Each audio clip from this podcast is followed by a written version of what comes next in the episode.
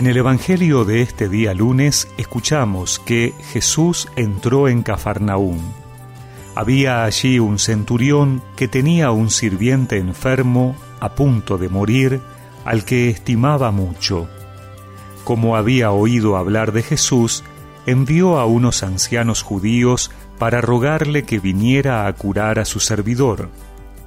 Cuando estuvieron cerca de Jesús, le suplicaron con insistencia, diciéndole, Él merece que le hagas este favor, porque ama a nuestra nación y nos ha construido la sinagoga.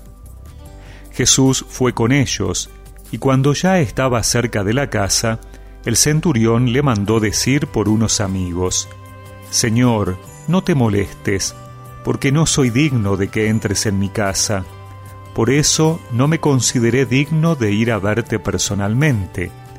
Basta que digas una palabra y mi sirviente se sanará. Porque yo, que no soy más que un oficial subalterno, pero tengo soldados a mis órdenes, cuando digo a uno ve, él va, y a otro ven, él viene.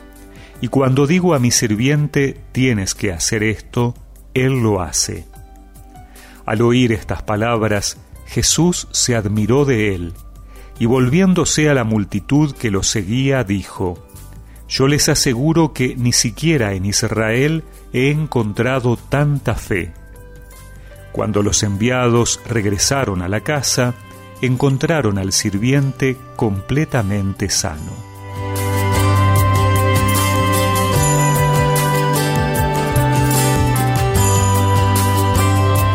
Para respetar la prohibición hecha a los judíos de entrar en la casa de un pagano, Jesús es llevado a hacer un milagro a distancia, realizado por la palabra sola. Normalmente Jesús cura mediante un contacto físico y silencioso, como si su cuerpo poseyera cierta fuerza vital especial. Así, por ejemplo, toca a los enfermos o impone las manos. En la curación del siervo del centurión, Jesús se contenta con la palabra y responde así al elogio de la eficacia de la palabra pronunciada por el centurión. La palabra de Jesús tiene una dimensión sanadora que actúa a partir de nuestra fe. La palabra de Jesús tiene la fuerza y la autoridad capaz de hacer lo que dice. Y esa fe necesaria puede estar también en aquellos que no comparten la misma confesión, que no están formados en las normas y doctrina religiosa. La fe no se puede medir por cuánto se conoce, sino que es una disposición interior. Por eso nos recuerda el catecismo de la Iglesia Católica que la fe es un acto personal, la respuesta libre del hombre a la iniciativa de Dios que se revela. Pero la fe no es un acto aislado. Nadie puede creer solo, como nadie puede vivir solo. Nadie se ha dado la fe a sí mismo, como nadie se ha dado la vida a sí mismo. El creyente ha recibido la fe de otro, debe transmitirla a otro. Nuestro amor a Jesús y a los hombres nos impulsa a hablar a otros de nuestra fe. Cada creyente es como un eslabón en la gran cadena de los creyentes. Yo no puedo creer sin ser sostenido por la fe de los otros, y por mi fe yo contribuyo a sostener la fe de los demás.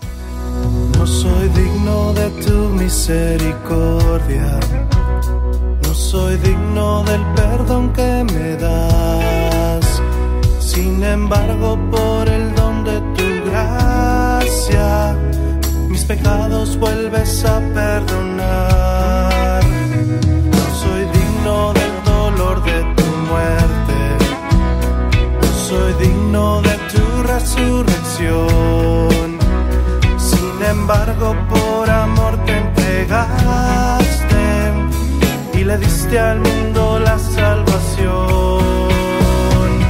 No soy digno de que estés en mi casa soy digno de que vengas a mí,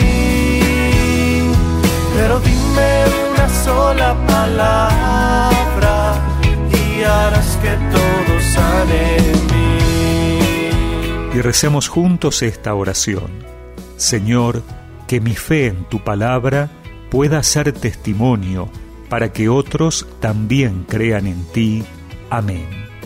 Y que la bendición de Dios Todopoderoso, del Padre, del Hijo y del Espíritu Santo los acompañe siempre.